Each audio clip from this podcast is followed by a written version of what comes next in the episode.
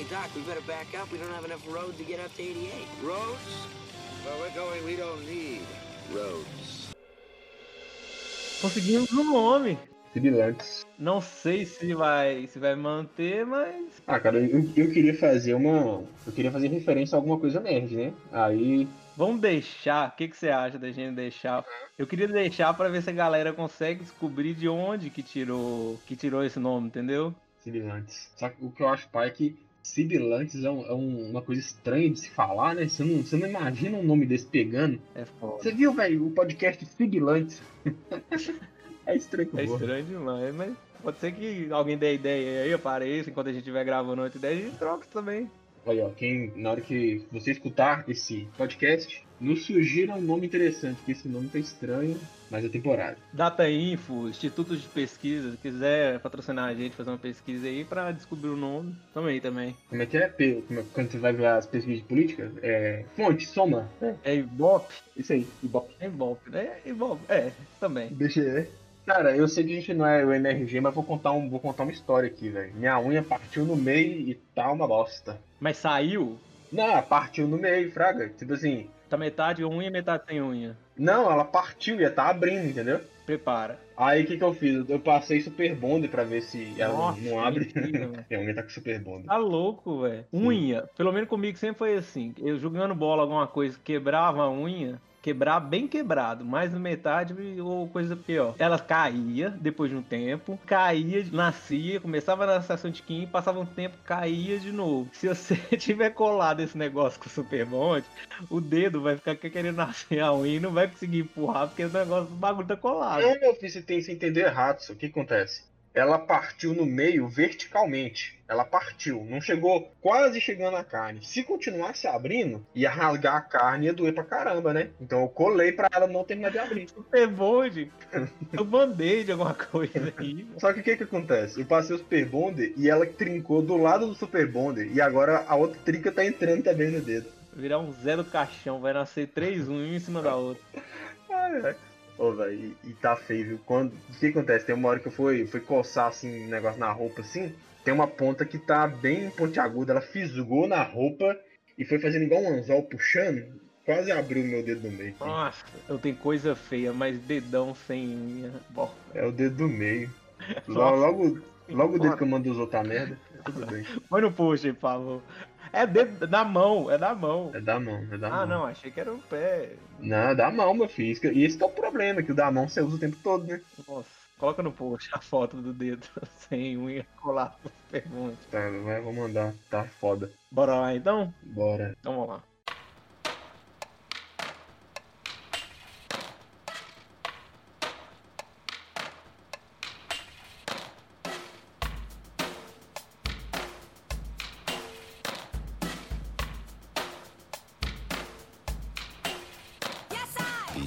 Fala galera, aqui é o Kel no nosso primeiro episódio do podcast Sibilantes, podcast que a gente fala sobre filme, série, anime, mangá, livro, tudo que influencia no nosso mundo do entretenimento e na cultura pop. Sejam muito bem-vindos e uma ótima tarde, um ótimo dia e uma ótima noite. Estou aqui com Elien, meu amigo, e espero que vocês gostem. E aí galera, bom tempo pra todos vocês. E eu queria corrigir uma coisa: primeiro episódio, não, episódio número 1, que a gente teve o primeiro, que é o 00. Teve o protótipo. Episódio 01. E eu só queria dizer que tô dando tempo ao tempo, mas o tempo não me ajuda. Eu tento te esquecer e só faço te querer. Era só isso. Boa tarde a todos. Ah, tá. Tem aquele também. Quanto tempo o tempo tem e o tempo tem? Como é que é? O tempo perguntou pro tempo. O tempo perguntou pro tempo. Quanto tempo o tempo tem? O tempo respondeu pro tempo que o tempo tem o tempo que o tempo tem. E é isso aí. Essa é a minha grande frase. Na verdade, eu só tava falando dos Jorge Matheus mesmo, então não tem nada demais.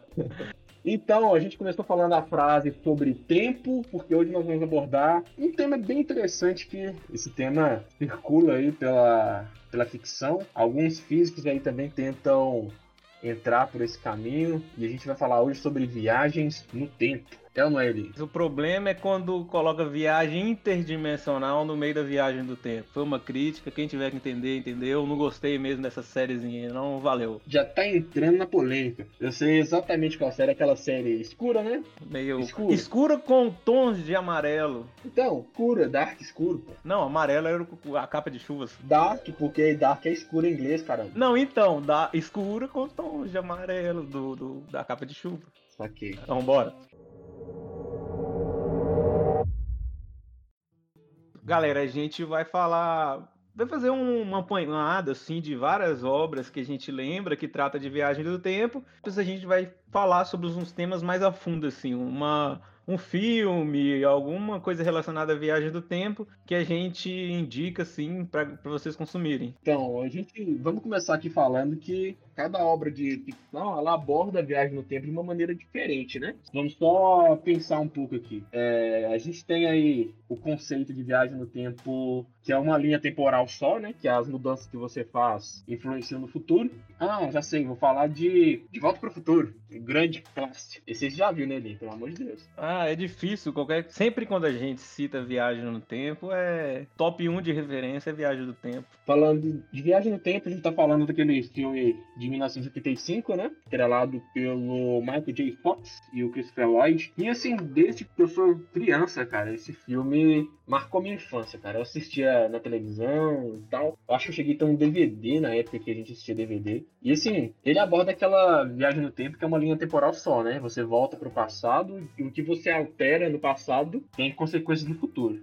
Exato, cara, um negócio. Eu não sei como o Christopher Lloyd ainda tá vivo, cara. Com a mesma cara de velho. Parece que ele vai cada vez só murchando assim, mas é, deve tá quase 100 anos já, não tá não, cara? Ele já era velho na época de Volta ao Futuro. Ou ele só era acabado com cabelo branco? Você tá maluco, cara? Tem um filme que eu, eu gosto muito do canal do Otávio Gá, né? O Super 8. Ele fez a review de um, de um filme bosta lá que ele participou, que o Otávio Gá faz um comentário muito interessante, que o Christopher Lloyd tá mais velho em 85 do que no filme de 2000 e pouco. 2003, eu acho. O cara, e tem, tem obras que a gente pega como referência que não adianta. Que pelo menos eu imagino, não vou dizer que vai ser pra sempre, mas por um bom tempo ainda, De Volta pro Futuro vai ser um clássico que vai. Até que eles tentem fazer um reboot meio vacalhado, mas por um grande tempo vai ser um clássico do cinema.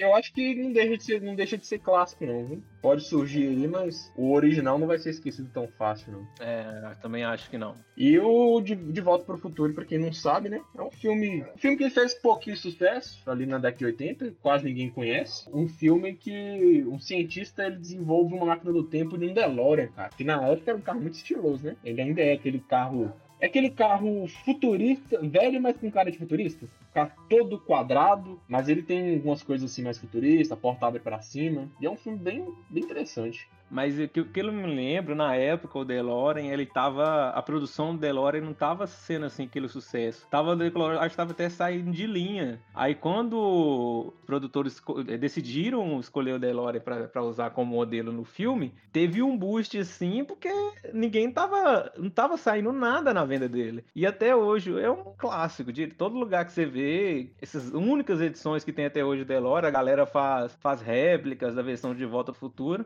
Mas foi um daqueles casos que uma mídia assim que usou aquele produto pra trazer ele de volta à tona. Sim, eu achei uma coisa que você falou interessante, né? Que o filme é de 85, mas a, a produção dele, pelo que eu tô vendo aqui, ela parou em 82. A pro- Então, então já tinha acabado, então, né? Então, Sim, sim, é, sim. Eu lembro que era bem fraco. O cara, a gente vê muito no De Volta ao Futuro, era bem daqueles filmes da década de 90, de, de 90, 80 ali, que era como que eles imaginavam que em 20 anos pra frente a gente ia viver num futuro completamente diferente, cara, que ia ter hoverboard, que ia ser uma coisa muito futurista do que a realidade que a gente vê hoje. Sim, e, e o, se eu não me engano, o De Volta para o Futuro 2, quando eles vão para o futuro, o futuro deles é 2015, se não me engano, de 85 para 2015.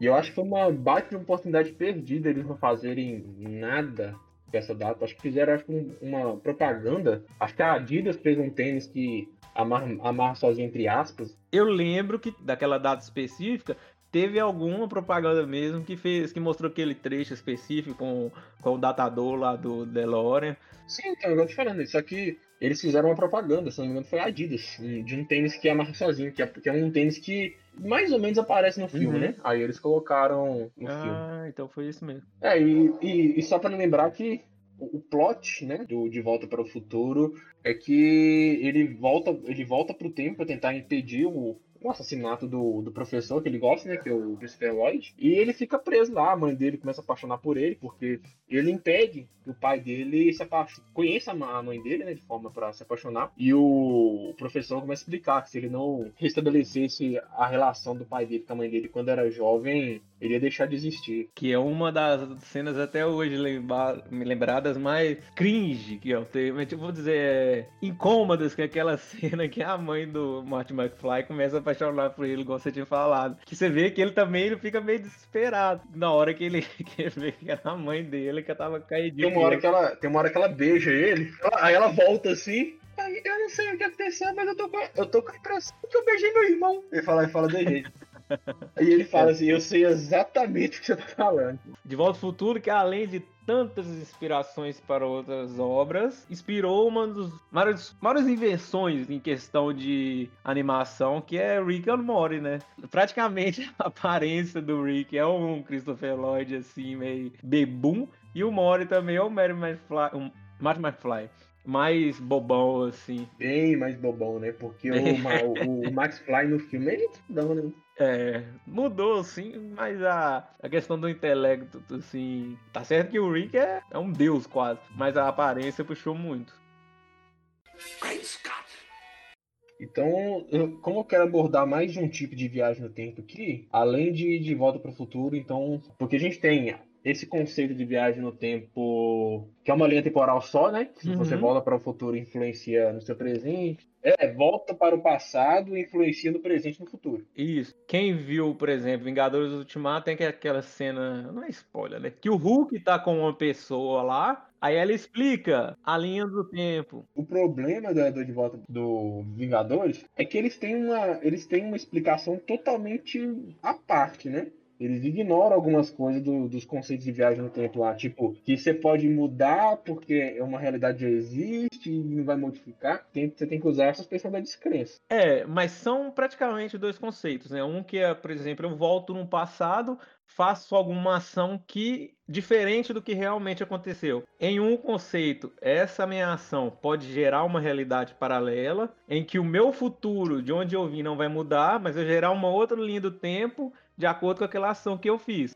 E o outro conceito é um que eu voltei, fiz essa ação e mudei completamente o meu, o meu futuro. Pode ser até o caso em que aconteceu alguma coisa que eu não nasci. Além dessa, dessa linha do tempo única, a gente também tem a. Vou usar Rick Morty, que eu acho que eu só tô lembrando agora de Rick Morty que usa isso, mas tem outros. Que é exatamente isso aí, que cada modificação que você faz, ao invés de influenciar no seu futuro, ele cria um, futuro alternativo, né? O Rick É, e Morty, incri- inclusive, o Rick Morty tem um episódio muito interessante. Eu esqueci exatamente o que, que, é que eles fazem, só que eles tiram além do tempo de sincronia, ele vai montando um monte. Vai fazer, aí a, a tela fica um monte de quadradinhos. Você já viu esse episódio? Tem que ficar olhando todas as telinhas que tem uma tela específica que muda uma coisa, que o, o Mori morre, ou que acontece uma coisa diferente, fica tanto de tela ao mesmo tempo e E aí ele fala assim que, ah, que droga, a gente tem que fazer exatamente a mesma coisa em todas as realidades para elas se alinharem novamente, senão vai criando. Aí fica um Exato. monte de quadradinho. Essa já é a, a, a versão de, de múltiplas timelines, né? tem muita coisa que usou isso de inspiração, mas agora eu não tô lembrando desse ponto de, ah, eu fiz isso, mudou, tal. Ó, tem um que eu, que eu lembrei que agora, ó, Contra o Tempo. Contra o Tempo é um filme de 2011. Ele é muito interessante, só que ele é daquele tipo de filme underground, sabe? Que poucas pessoas assistiram e tal. Uhum. Que é o seguinte, é sobre um, um militar que ele sofre um, um acidente, acho que em, em- em combate, eu acho, faz muito tempo que esse filme, em combate. E ele fica no estado terminal. Só que a mente dele continua funcionando normalmente. O que, que eles fazem? Eles colocam a mente do cara numa uma espécie de máquina que ela consegue reviver, ela consegue reviver um período de um tempo passado na cabeça de outra pessoa. Uhum. É meio complicado explicar, mas tipo assim, imagina que o cara tá com o corpo totalmente debilitado.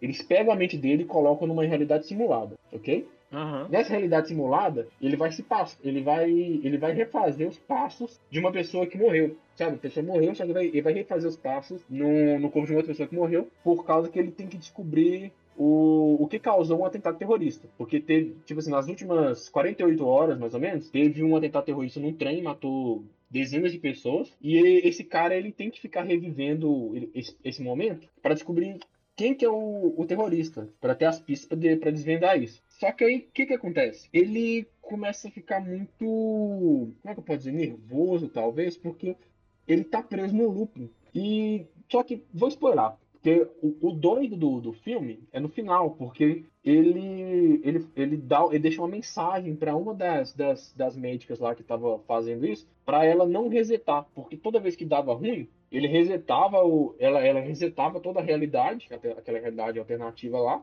para ele começar de novo e tentar descobrir. Quando ela não reseta a realidade e não mata ele, tipo assim, não mata ele na, na realidade alternativa, ela na verdade mata ele no mundo real. Só que o que acontece? Quando ele mata ele no mundo real e ele impede a morte do cara na realidade simulada, ela- ele continua na realidade simulada. Então o filme fala o quê? Que aquela realidade não é apenas uma simulação. É uma, é um- é uma realidade alternativa, entendeu?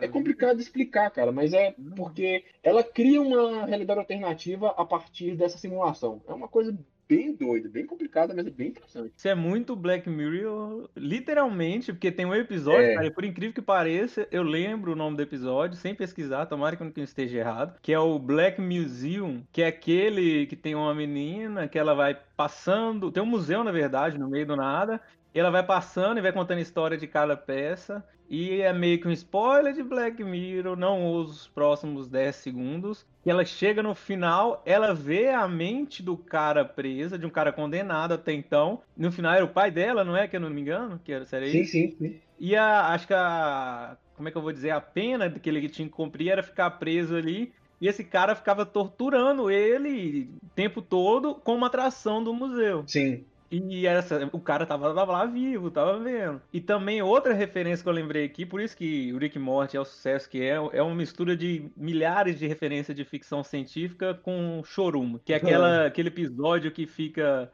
o Mori descobre que o Rick tem uma sala com tanto de memória diferente que fica em vidrinho, que é o Mori consegue, começa a ver que tanto de memória que o Rick apagou dele, consegue reviver uma por uma. Sim, sim. Tem, tem até universo lá que eles, que eles vacalharam, que tiveram, tiveram que mudar de novo. e tal. Isso, nossa, que começa a ficar louco do tanto de trem que já fizeram de cagada que descobriram. Vamos acabar saindo do assunto aqui, né? Porque dá pra fazer um programa só de, de Rick e Morty. E outra referência também, falando de crime, assim, que eu lembrei, tem os precogs também Minority Report. Ó, Minority Report é foda. Que eles praticamente, eles preveem, assim, quando o crime vai acontecer. Sim, sim. Tem um, um- um outro conceito de viagem no tempo que eu acho sensacional. É meio confuso, mas é sensacional. Que aborda muito aquele famoso famoso paradoxo de Bootstrap. É um paradoxo que é até explorado em Dark, que é quando você envia uma coisa para o passado, para essa coisa no passado ser enviada de volta.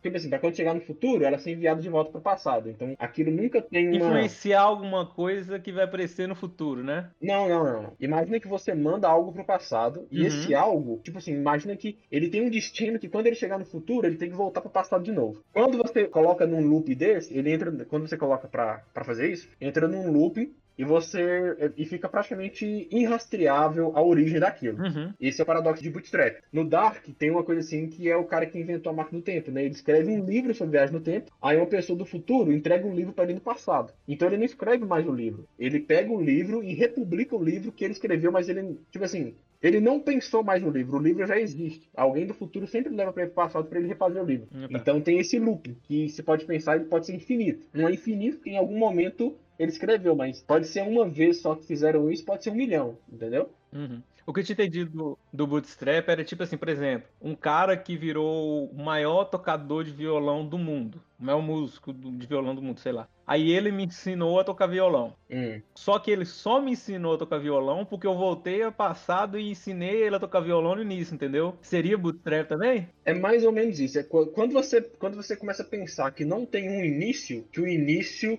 é causado por algo do futuro, ou, ou nesse sentido sim, aí é o bootstrap. É quando você leva algo para o passado Só que assim, quando chega no futuro, aquilo repete o efeito de voltar para o passado. Entendi. Esse, esse paradoxo bootstrap, ele tem uma, um, um- ele trabalha com um tipo de, de viagem no tempo, que é uma viagem tempo que eu acho muito complicada, mas muito interessante. É aquela de linha do tempo única, só que assim, meio que com determinismo, que tudo já está definido. Que tudo que você volta para o passado para modificar o futuro, já foi feito. Aquele futuro que você quis voltar, ele é uma consequência da sua, do seu retorno para o passado. É, vamos supor que a gente briga, sei lá. Aí vamos supor que você. Eu, eu vou lá e te dou um soco.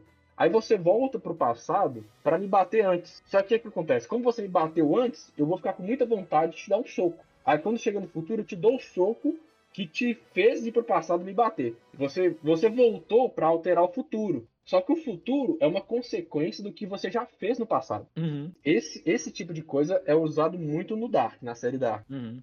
Ó, um outro filme que aborda esse tipo de viagem no tempo é Interestelar. Interestelar aborda isso. Porque, por exemplo, você vai assistindo o pessoal lá, eles interagem lá com o que acham que é alienígena. Quando você vai ver, é- é- são eles mesmos. Não, um outro, um outro exemplo mais claro, ainda mais fácil de explicar, Harry Potter. Lembra de Harry Potter? Do Vira Tempo? Prisioneiro de Azkaban, certo? Exatamente. É, é uma linha do tempo só que o seu futuro já foi influenciado pela sua viagem no tempo. Que, por exemplo, tem uma hora lá que eles estão na, na casa lá do, do Hagrid, eu acho, e o Harry toma uma pedrada. Você não sabe o que, que é. No- quando vai pro futuro um pouco, que eles voltam pro passado para alterar algumas coisas, a pedrada que o Harry tomou já tinha sido dada pela Hermione. Um exemplo mais clássico no, no primeiro espectro patrono do Harry, que ele tá praticamente morrendo pro Dementador, aí alguém chega e invoca um, um cervo, que é o mesmo animal do Thiago James Potter, que era o pai do Harry, ele fica achando que era o pai dele, e no final a gente descobre que era o Harry que voltou no tempo e espantou os Dementadores. Aquilo que ele estava passando no presente, né, que ele viu fazerem, já, já era uma, uma consequência da viagem Muitas linhas, muitas linhas. Eu acho que eu consigo pensar só nessas três mesmo, que é a viagem no tempo mais, mais fácil de explicar, né? Você volta pro passado, muda alguma coisa e tem Uhum. consequência no futuro. Aí você tem a, a múltiplas realidades, que cada alteração, ao invés de mudar o futuro, você cria um futuro em que você fez a alteração e em que você não fez. E tem essa aí, que, que é o determinismo, que independente do que você faça, o seu presente é uma consequência da sua viagem no tempo. Okay, well, sometimes science is more art than science, Morty. A lot of people don't get that. O Flash, o próprio Flash, tem uma HQ que foi da virada ali da última, do último reboot para os novos 52, que é o Flashpoint, né? Que é quando o Flash tenta voltar para evitar o assassinato da mãe dele e ele consegue evitar, mas isso muda toda a linha do tempo, que é onde aparece aquele aquele Batman que é o Thomas Wayne, o pai do Bruce Wayne, que é um Batman que não liga e mata, é um Batman até bem legal, que ele não liga, assim, não tem essa trava que o Batman tem, o Batman da realidade principal tem de matar. Ele mata, mata sem escrúpulo nenhum, quando necessário, lógico, não mata inocente, mas ele mata. Mais uma adaptação que ficou muito bom de uma série de adaptações de animações que a DC tá fazendo. Tem a, o filme, a adaptação do Flashpoint da DC. Quem quiser ver animação, não tiver tão animado a ver HQ, Tá no Prime, quem tiver assinatura Prime do Kindle consegue ler, mas se não quiser ler HQ, tem a adaptação também em filme. E Eu acho que é uma das melhores das adaptações assim, longa-metragem de, de animação. Eu acho que para que Flashpoint é uma das melhores, é muito interessante. E o Flashpoint, o, o Flash, ele tem até uma, uma coisa muito interessante. Ele pode mudar o passado tanto que ele quiser, que e, o presente dele não é alterado, né? Eu digo ele individualmente não é alterado porque no universo do Flash tem a força da aceleração que protege ele, né? Uhum. Um exemplo muito, muito extremo. Ele pode, a mãe dele pode morrer antes dele nascer, que ele não deixa de existir porque que ele está protegido pela força da aceleração, né? Isso eu acho bem interessante. Flash, cara, é uma, uma franquia, vamos dizer assim, que eu, eu nunca consegui entender tanto assim, porque é muita confusão. Mas eu também nunca parei pra entrar assim, pra tentar entender. Mas tem algumas sagas que vira bem bagunçado. Sim, sim, sim. Mortal Kombat. Aquele filme de, de 90, alguma coisa, com Christopher Lambert não. como Raider. Cara, aquilo, eu ia trazer no último episódio. Aquilo é um, um sacrilégio a galera que fala que filme é ruim. Pra mim, a melhor adaptação do mundo dos videogames pro cinema. Chupa Silent Hill, que eu não assisto porque eu tenho medo, mas Mortal Kombat 1, cara, é, é muito lindo. Tanto que o Samsung agora é o ator lá, cara, do filme, porque todo mundo sabe que o filme é top. Pelo bem da nossa amizade, eu vou ignorar esse comentário. Ah, O que acontece? O Mortal Kombat, ele sempre teve uma, uma linha do tempo muito complicada, né? Porque são diversos reboots, é um filme que come, é, é uma série de jogos que começou ali na, na época do Super Nintendo, que as histórias não eram tão bem trabalhadas, então sofreu diversas alterações. Cara, foi sensacional o que eles fizeram, porque quando chega no Mortal Kombat 9, você vê ali que mais uma vez deu ruim, né? Teve o Armageddon e teve o Mortal Kombat até o final e tal, muita gente morreu. E o Raiden do um Raiden do futuro, né, usa o medalhão para mandar uma mensagem pro Raiden do passado. Isso é bem interessante, para eles não deixarem chegar naquele ponto.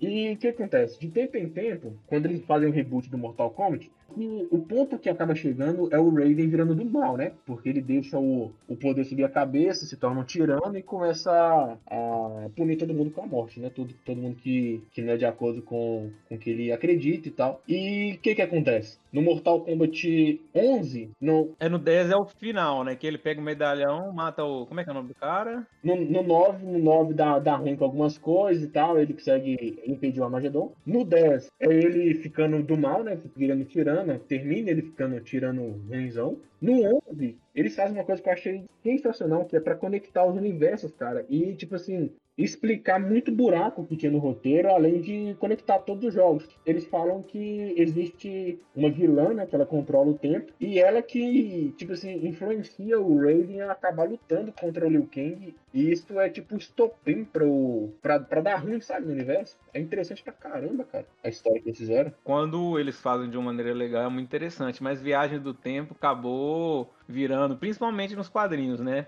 Uma solução pra resolver assim. Quando, por exemplo, nos quadrinhos tem uma saga, ou então uma sequência de sagas que não tá vendendo muito, a galera não adaptou com aquele Homem-Aranha específico e tal. Eles arrumam algum evento, muitos envolvendo, a maioria dos casos, viagem no tempo, para poder zerar o mundo todo e começar do zero. Eu vejo a galera usando esse trofe muito em- de viagem no tempo para poder resolver, às vezes, problemas de roteiro, que a galera não ficou tão é, relacionada com aqueles personagens. Sim, sim. Inclu- Inclusive, eu vou trazer uma outra aqui. Eu, vou, eu não vou saber o nome. Tem uma, uma história da Mitos Editora que ela vinha junto com com o Dread Magazine, né? Juiz Dread Magazine. Uhum. Que era uma. Eu até tenho, eu tenho duas revistas aqui do Juiz Dredd, que eu acho um, um anti-herói sensacional. E o que acontece? Tem, um, tem umas histórias menores que é de tipo uma dupla de agentes que eles fazem missões através do tempo. E eu achava muito interessante que, tipo assim, quando eles iam sair, eles estavam chegando e dava dicas pra eles saindo. Tipo assim, é, fulano de tal vai fazer isso, use tal arma. Fulano de tal vai fazer isso, use tal equipamento. Tipo assim, você tá saindo pra fazer uma missão. O seu eu, que acabou de fazer aquela missão que você tá saindo, ele tá te dando dica de como fazer a missão melhor. Isso eu achei muito legal. Nossa, mas que loucura, hein? Eles são. Sei lá, cara, eles têm, um- eles têm uma vibe de, de blues. Aqueles, aqueles personagens assim de óculos escuros, terno. Uhum. Cara, isso é uma falha de personalidade que eu tenho, que a única referência que eu tenho, assim, de realmente consumir de Juiz Dredd é aquele filme do Stallone. Tá foda, tem que... Não, não, não, não. Aquele filme é uma bosta. Você pode, você pode assistir o filme do, do Carl Urban na Netflix. É um filme que ele teve algumas críticas ruins, só que, tipo assim, quando você vai ver os motivos pela qual ele foi criticado, você imagina que foi um tiozão de, sei lá, de igreja que assistiu o filme e achou ruim. Porque, tipo assim, pra ter uma ideia, uma das coisas que eles cri- criticaram no filme é uma das coisas que fazem parte do universo, que é violência. Disseram que tem violência demais no filme. Num filme de. não, Um filme de, de, de policial no futuro, que, essa- que o mundo tá todo cagado. Você vai falar que a violência tá errada? Não, né? Faz parte do universo. Não, isso eu lembro, cara, que quando saiu, isso eu lembro que a galera que realmente era fã curtiu muito a adaptação, porque quem, quem fala, reclamou provavelmente não era tão acostumado assim. Porque eu sei que a HT também é uma coisa pesada pra caramba. E eu acho muito, muito interessante. Tanto que aquela mesa de RPG que a gente tava jogando lá, Cyberpunk, uma boa parte eu me inspirei foi no universo de Dread, cara. Que eu acho muito foda, muito interessante. Uhum. Ah, foi aqui, ó. Distorções temporais cronocanas. Meu Deus, que tradução estranha que eles colocaram aqui. Que é muito interessante, que eles são policiais temporais. Tanto que lembra, você assistiu Umbrella Academy? Não, pode falar que eu tenho mais ou menos. Pode assistir, é muito legal. O que acontece? Na Umbrella Academy tem uma, uma agência que eles fazem. que eles fazem guarda temporal também. Eles, tipo assim, eles vão através do tempo Uhum. para impedir que certos acontecimentos aconteçam, algumas coisas é, é, garantir que aconteçam, para manter a linha do tempo, né? O que acontece? O Umbrella Academy é baseado em quadrinhos. Quando eu assisti o Umbrella Academy, eu fui pesquisar se era, no, se era esse pessoal, porque é muito parecido, sabe? Aquele negócio de terno, aquela coisa da maletine. Apesar que no quadrinho não é uma maleta, mas mesmo assim, cara, é muito semelhante. Aí eu fui pesquisar e não é, não. É, é, é outro universo. Mas podia ter, né? Isso é interessante. Vou passar uma última aqui que eu lembrei, que eu ia trazer, mas tem muito tempo que eu não vi e não ficar tão legal.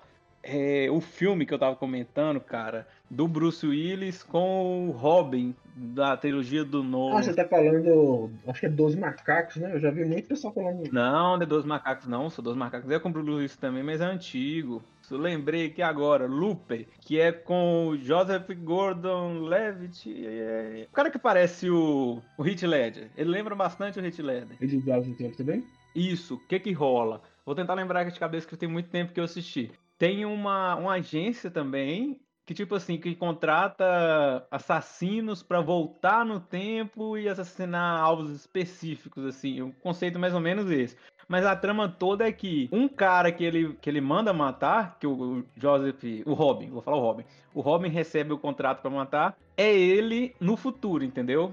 Eu não lembro se o dele, o cara do futuro voltou pro passado no tempo poder fugir alguma coisa, mas ele acaba descobrindo que ele tem que matar o ele mais velho ou o contrário. É um filme legal, cara. É um filme que viaja em tempo até, filme assim meio pipoca, mas muita ação, mas é um filme legal. Interessante. Bruce Willis Voltando aqui, a gente estava falando sobre Efeito Borboleta, né? Um filme de 2004 com Ashton Kutcher e a Amy Smart. E ele é bem interessante. Ele é um filme que o protagonista ele tem alguns lapsos de memória através da, da vida dele, da infância. E para tentar trabalhar isso, o psicólogo dele indica para ele escrever um diário com o dia a dia dele. Quando ele chega no, na, na, vida adulta, ele, ele volta pra, pra casa da mãe, não sei. Eu sei que ele pega esses diários de novo, quando ele era adolescente e criança. Quando ele lê, ele consegue reviver aqueles momentos que ele teve lapso de memória. E em um certo momento, ele, na, na, em uma dessas memórias, ele deixa cair um cigarro na camisa dele. E quando ele termina de reviver aquela memória, ele vai ver a, a o lugar que deixou cair o cigarro, ele percebe que tem a cicatriz da, da queimadura do cigarro. E a partir disso ele, ele descobre que ele tem a capacidade de reviver algumas, alguns momentos da vida dele, alguns momentos assim cruciais. O filme, muito mais do que abordar a viagem no tempo em si, ele se preocupa em abordar as consequências da, da viagem. Tanto que, para quem não sabe, o efeito borboleta é um conceito de de, de como pequenas alterações podem gerar grandes resultados. Mais ou menos o efeito dominó. Tipo assim, você muda uma coisinha e, essa coisinha muda outra, que muda outra, que muda outra. Eu não sei se essa frase vem direta do filme, mas eu, eu sempre lembro quando a galera fala que ah, uma, uma, o bater de asas de uma borboleta pode causar um furacão. Eu não sei se veio desse filme, mas reflete bem que uma pequena ação pode gerar um, um caos gigante, uma grande mudança. Sim, sim, sim. Eu, eu não, eu não vou ter, eu não vou lembrar se fala exatamente essa frase, mas ele vem dessa ideia, sabe? Que o que ele quer dizer não é que, que o, não é no, no sentido literal que o bater de asa vai gerar aquilo, uhum. mas é que várias coisas vão se acarretando a partir do bater de asas da borboleta até que, que chega numa coisa uh, bem maior, né? E é exatamente isso que o filme traz. Por exemplo, tem um, um determinado momento lá que, se eu não me engano, ele, ele é vítima de bullying o irmão da menina que ele gosta, e o menino ia queimar o cachorro dele, e ele dá uma, tipo, um vergalhão afiado assim pro colega dele. Porque ele lembra que quando ele chegou lá, eles não conseguem desamarrar o cachorro, o cachorro morre. Só que o que acontece? Como ele revive essa memória, antes de abordar o irmão da menina que ele gostava, que era bullying, ia matar o cachorro, ele dá esse vergalhão cortante pro amigo. Quando o amigo chega lá, em vez do amigo abrir o saco que o cachorro estava preso, ele mata o menino do bullying. E a partir disso, como ele matou muito novo e tal, quando ele volta pro, pro presente, ele descobre que um amigo dele foi internado no sanatório. Virou, tipo. Teve, teve tipo uma psicopatologia que não conseguiu recuperar. E isso é interessante pra caramba. Como que a vida dele revira de, de, de cabeça para cima, assim, sei lá. É muito doido as consequências, é muito, muito drástico, sabe? como que poucas coisas que ele faz no passado acarretam em grandes mudanças. E, e efeito borboleta, cara, é sempre uma referência quando a galera cita ou fala de desse conceito de ah, uma pequena ação no passado pode alterar esse bem esse conceito de que você tinha citado de voltar no passado alterar o futuro, né? Sim, sim. Tanto que é por isso que a gente usa a suspensão da descrença em algumas outras obras, né? Por exemplo, eu, eu acho que faz todo sentido a questão do efeito borboleta. Quando você vai para De Volta para o Futuro, que a, o cara lá fica um tempão tentando fazer a mãe dele gostar do pai dele de novo, para ele deixar de existir, não faz muita lógica, né? Porque a partir do momento que ele, sei lá, impede um segundo do, do, da mãe dele conhecer o pai dele, já vai ser uma outra pessoa que nasceria, né? É, cara, eu acho que eu acho bem legal. Eu acho que tem que seguir esse ritmo mesmo. Como, por exemplo, a galera faz uma obra igual de Volta para o Futuro, assim, que, que tem viagem no tempo, mas ele não foca tanto assim em detalhar conceito de física, de por que que isso aconteceu. Deixa a viagem no tempo, assim, como uma coisa aconteceu e trabalha no resto da história, ou a galera realmente, não, a gente vai falar de uma coisa de viagem no tempo e vai é, especificar detalhe por detalhe. Quando a galera deixa esse meio a meio assim, tenta explicar de uma maneira meio burra o que, que aconteceu e às vezes perde muito tempo nisso e não foca no resto do, do roteiro, eu acho que fica bem bacalhado assim. Sim, sim, eu acho que o principal do, de qualquer obra de ficção é ela pensar que ela tem que contar uma história e entreter, né? Isso. É colocar ciência no meio é uma, uma tarefa que pode ser difícil, né? Pode acabar atrapalhando. Isso. Não, a gente não é, não é todo mundo físico que vai entender. Ah, realmente tem esse esse conceito de bootstrap que acontece explicando assim, conectando as peças e os pontos do roteiro, não deixando nenhuma ponta solta assim ou inventando uma solução do nada dando motivo, o cara pode inventar falar assim: ah, não, isso aconteceu porque tem um conceito tal. Não precisa existir, mas pelo menos explicando que aquilo conectou e ter feito essa junção de uma maneira legal, que não trate o público como burro. Fica legal, cara. Não precisa ser tanto assim, é, diretamente ligado à, à física na realidade, assim. Sim. E um, um filme aí de, de, de viagem no tempo que eu tô ansiosíssimo para assistir é o novo filme do Nolan, né? Você chegou a ver o trailer do Tenet? É Tenet? Tenet? Não sei como é que fala. Não sei. Que ele, é, ele é interessante porque ao invés de voltar o mundo, né, o cara voltar no tempo ou voltar no mundo, é como se voltasse especificamente objetos de pessoas no, no tempo. Tipo assim, você tá lutando com um cara. Se você voltar ele no tempo, ele vai, ele vai fazer os movimentos dele ao contrário. É, é muito, muito estranho. Nolan explodindo outros cérebros, né? É, eu ia até te perguntar e pedir pra você explicar que às vezes tem gente como eu, assim, que sabe que tá lançando, que envolve, assim, fluxo de tempo, assim, mas eu não, não tinha visto trailer nem nada, não sabia que era que era desse jeito, não. Pode ser bastante legal. Não chegou a ver o trailer, não? Não, nem o trailer. Você pode ver que é bem interessante, cara. Que pelo jeito eles têm tipo um dispositivo que eles voltam no tempo. Só que o que acontece? Eles voltam o tempo numa área muito pequena. Vamos supor que você tá lutando com um cara. Você consegue voltar só ele no tempo. Então ele, os movimentos que ele fez na luta, ou, ou, ou num tiroteio, ele vai refazer eles ao contrário. Então, por exemplo, tem uma hora lá que eles estão subindo um prédio. É muito estranho, cara, porque eles não estão subindo. Eles estão caindo para cima. Isso é muito, muito doido. O Nola tem isso, né, cara? O, o, ele é igual a origem, aquela cena da, origem, da, da, da, luta, que é o cara que eu tinha falado do Lupo, o Joseph Gordon, que a sala vai virando e quando mostra o backstage, como é que eles fizeram, fizeram todo um maquinário pra sala Sim. virar. Nola tem bem essa coisa estética, assim, de estourar a cabeça.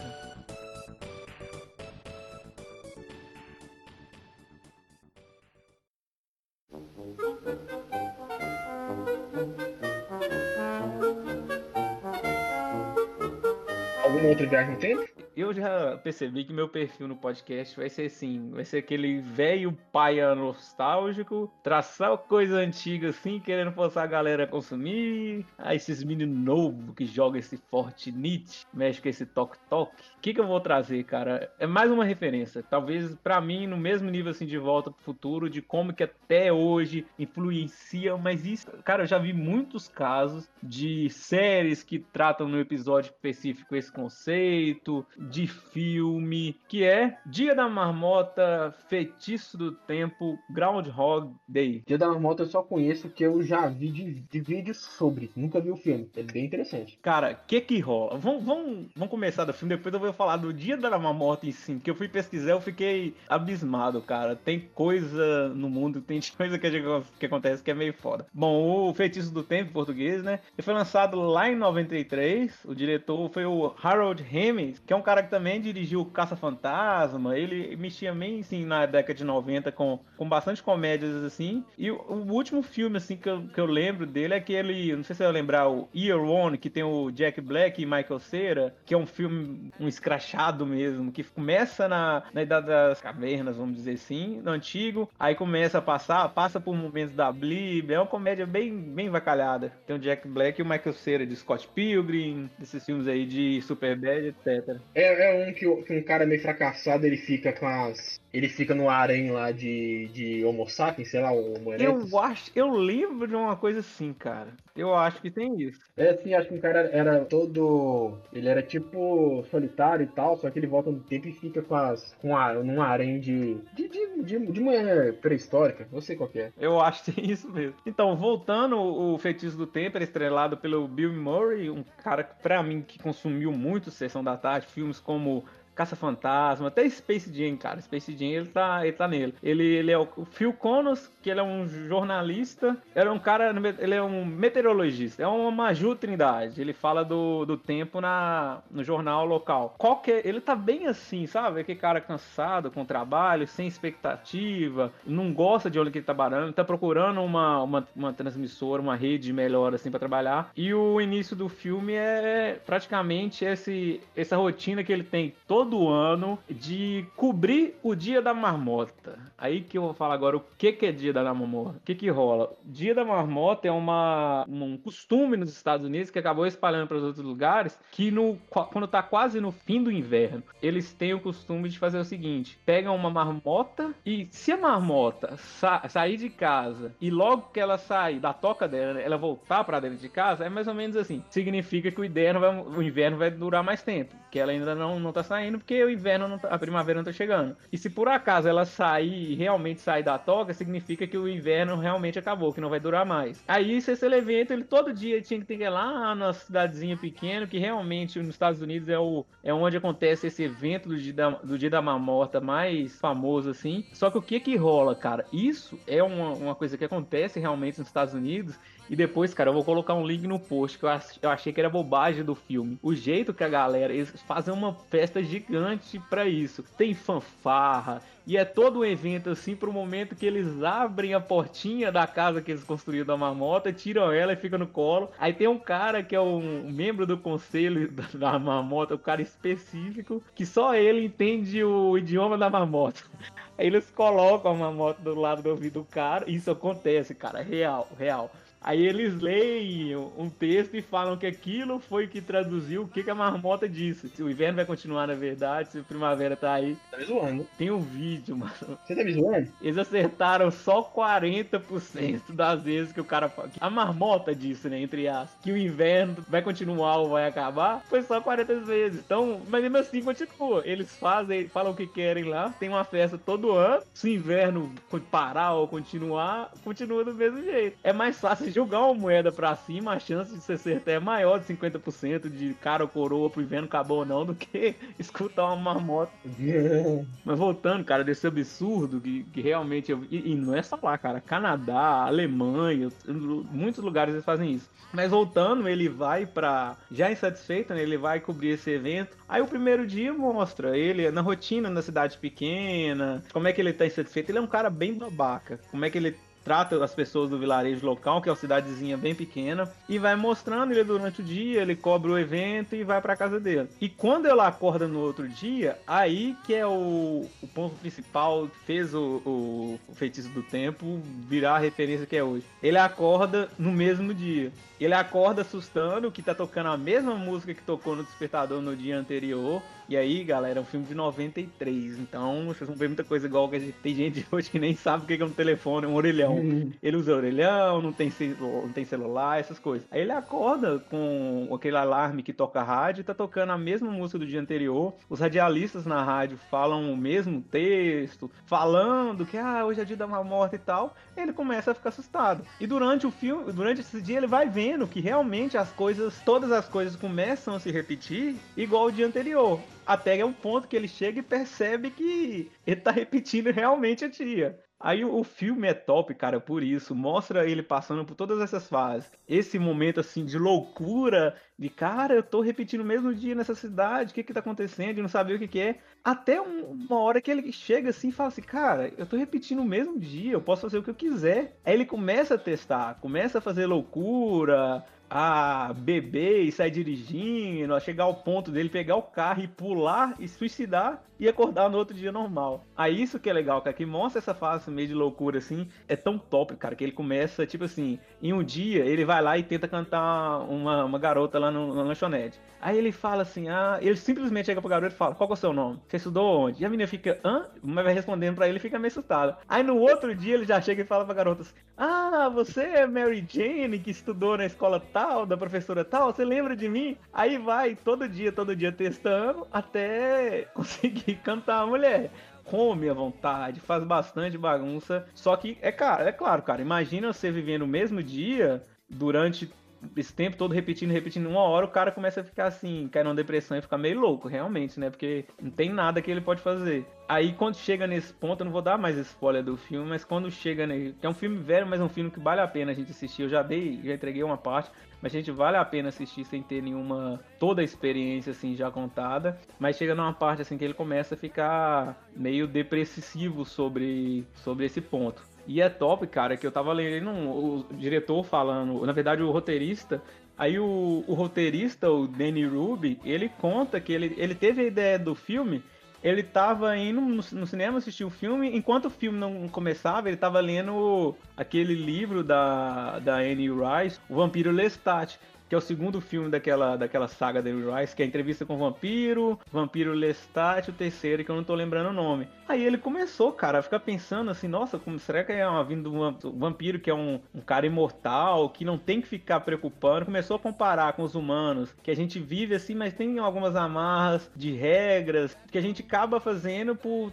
preocupar com essa questão da mortalidade. Começou a imaginar como seria um humano se não tivesse que se preocupar com isso. Como é que ele ia mudar, que tem uma coisa que é tratada no filme, como é que essa pessoa ia mudar eh, após um tempo, sem viver assim, sem essa preocupação, ah, não tem que preocupar com nada que eu não vou morrer. E trata isso no livro, que vai acabar que a pessoa vai ficar bem entediada com tudo, não tem aquele sentimento assim que a gente pode, aquele risco que a gente pode perder alguma coisa, não, acaba não tendo graça. Que isso também é uma coisa que é tratada em diversos filmes e livros. Isso que é um ponto mais legal, cara, que se você procurar na internet, tem diversas análises filosóficas diferentes, tratando sobre ah, esse ponto que a gente tá. Que muita gente fica que, é, da corrida dos ratos, que é ah, a gente vivendo o mesmo dia, todos os dias, de ficar naquela rotina da gente não realmente aproveitar a vida. Tem um ponto no filme, cara, que é muito chique, que ele tá assim, já passou, tá começando a ficar entediado de ficar repetindo, repetindo o mesmo dia. Aí ele tá com a galera num bar lá e fala assim: "Cara, eu tô eu tô vivendo o mesmo dia todo dia, eu não sei o que é que eu faço", mais ou menos assim.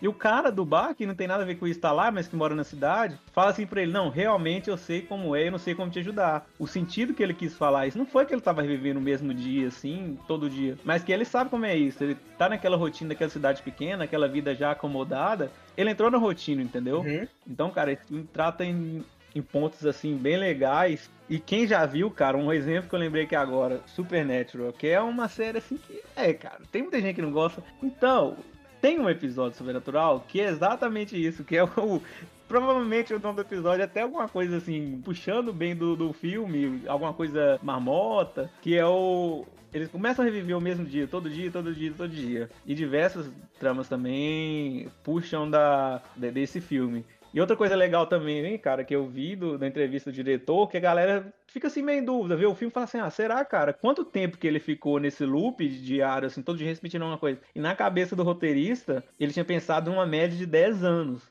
Agora imagina pra você ver uma pessoa revivendo o mesmo dia 10 anos. Dá pra realmente o cara começar a ficar louco, ficar realmente entediado de viver aquela mesma coisa. E é uma coisa que vai mudar a personalidade da pessoa. Você falou isso aí, inclusive, é, aquele filme com o Tom Cruise, que eu acho um filme bem interessante, que é o No Limite da Manhã, né? E É bem nesse, né? É bem Exato. nessa linha aí que todo dia que todo dia que ele morre, ele volta pro começo do dia e a partir disso ele começa a usar a própria morte dele pra para meio que mapear a estratégia do inimigo, né? É bem legal, bem legal. Mas é um filme que eu recomendo aí. Era isso, cara. Quem tiver oportunidade aí, galera, todo mundo, quem tiver de quarentena aí, tiver em casa de boa, hora é essa. Vamos consumir coisa antiga que você vendo essas obras antigas, você começa a entender, cara, ainda mais depois de assistir muita coisa nova, você consegue, cara, essa referência, eles usaram isso em tal filme, em tal jogo, em tal livro, é muito legal. Não é à toa que é o sucesso assim de crítica até hoje, uma referência muito boa, filme muito top. Vale a pena assistir.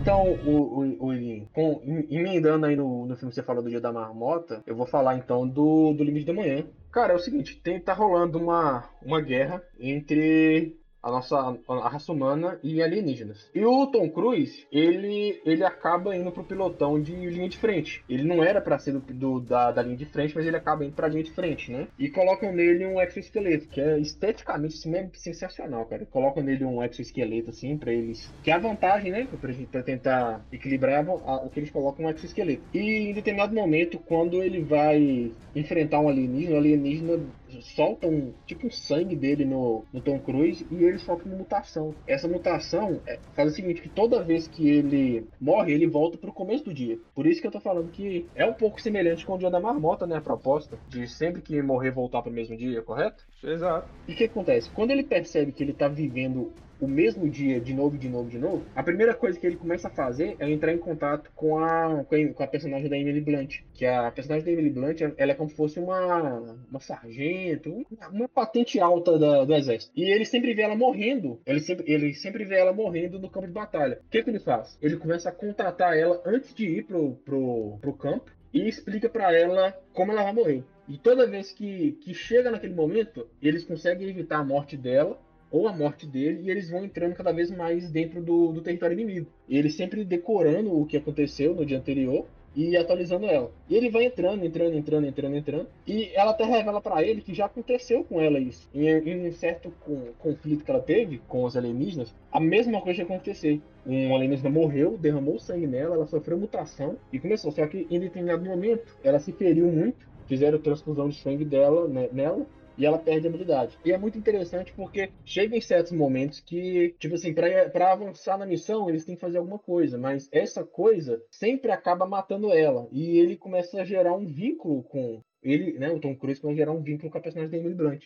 E eles começam a, a, a fugir disso, sabe? Ele começa a, a, a influenciar ela a não morrer, mesmo que a missão comece a ficar comprometida. Ele tem um pouco de comédia, não, não uma, uma, comédia, mas ele é bem humorado, sabe? Aquele filme de ação bem humorado, uhum. esteticamente muito bonito. Tanto que em um certo momento lá, ele começa, ela começa a treinar ele, porque ele não é soldado. E ela tá treinando ele lá, vai e quebra a coluna. Ele fala assim, ó, oh, não sinto minhas pernas, acho que quebrei a coluna. Aí ela do nada vai, tira um revólver e, e, mata ele, porque ele, ele assusta, sabe? Ele tá, e atira uhum. nele. Porque ele assusta, mas é porque ela sabe que ele vai voltar, então ele, ele com a coluna quebrada não pensa é. tentar consertar, né? Mas faz matar ele pra ele voltar. E o filme fica nisso. Ah, é bem interessante, bem legal a gente vê que quando a galera, muita gente fala que a, tudo que tinha que ser criado já foi criado, que agora é só meio que mudar, fazer uma adaptada ali. A gente vê aquele que você falou no spin-off, vamos dizer assim, do Dread, dos Blue Brothers, que eles vão, o cara do passado vai contando para ele como é que ele tem que fazer, eles vão revivendo, né, no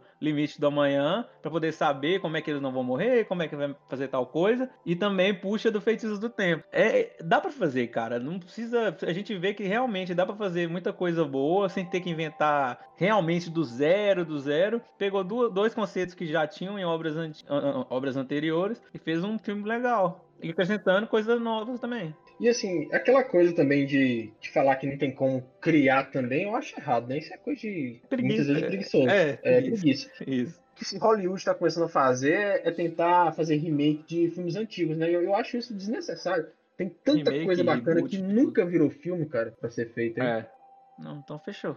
Então, pessoal, eu agradeço todos vocês que estão escutando o nosso podcast. A gente vai tentar sempre melhorar. Qualquer crítica, sugestão, deixe. No, entre em contato com a gente, comente aí, né? Que a gente vai sempre tentar melhorar. E se você tem uma, uma loja, um comércio, e quiser fazer uma parceria pra gente divulgar aqui, vai ser um imenso prazer a gente trocar uma ideia e ver como a gente coloca a sua marca no nosso podcast. Vai ser bem legal. Isso aí, tá aí também. Quer mandar dúvidas, sugestões, críticas, elogios? Sugestão de pauta. Isso, sugestões de pauta. sibilantes.pod.gmail.com Vamos despedir também. Vocês estão aí à toa, ao invés de ver Instagram, TikTok, vai jogar Tartaruga Ninja do Super Nintendo, Turtles in Time, melhor jogo do Super Nintendo de viagem no tempo. Dá pra jogar de quatro pessoas no emulador aí, ó. Manda o direct, baixa o emulador no coleguinha também, joga pro Wi-Fi aí um beat'em up honestíssimo. Bom, viagem muito no bom, tempo. muito bom, muito bom. Então é isso. Muito obrigado a todos vocês e até o próximo. Valeu! Big Apple. 3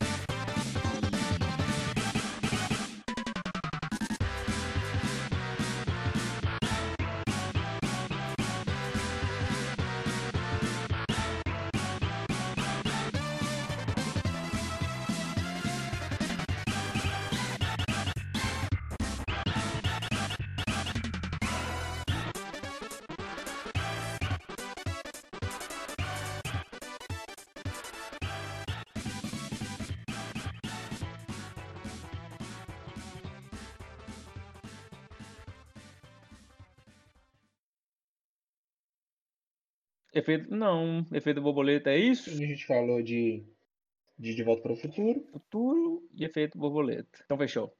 Então, pessoal, pessoal, quero agradecer a todos que ouviram. Mas nosso- acabou? É, não sei, o que, que você, você fala mais alguma coisa? Não, é que eu, eu vou falar também. isso. Eu trouxe, eu, eu trouxe duas. Não é mesmo, você não falou das suas ainda não. A gente falou de tanta, tanto negócio. Isso não importa não, mas pode colocar isso aí lá.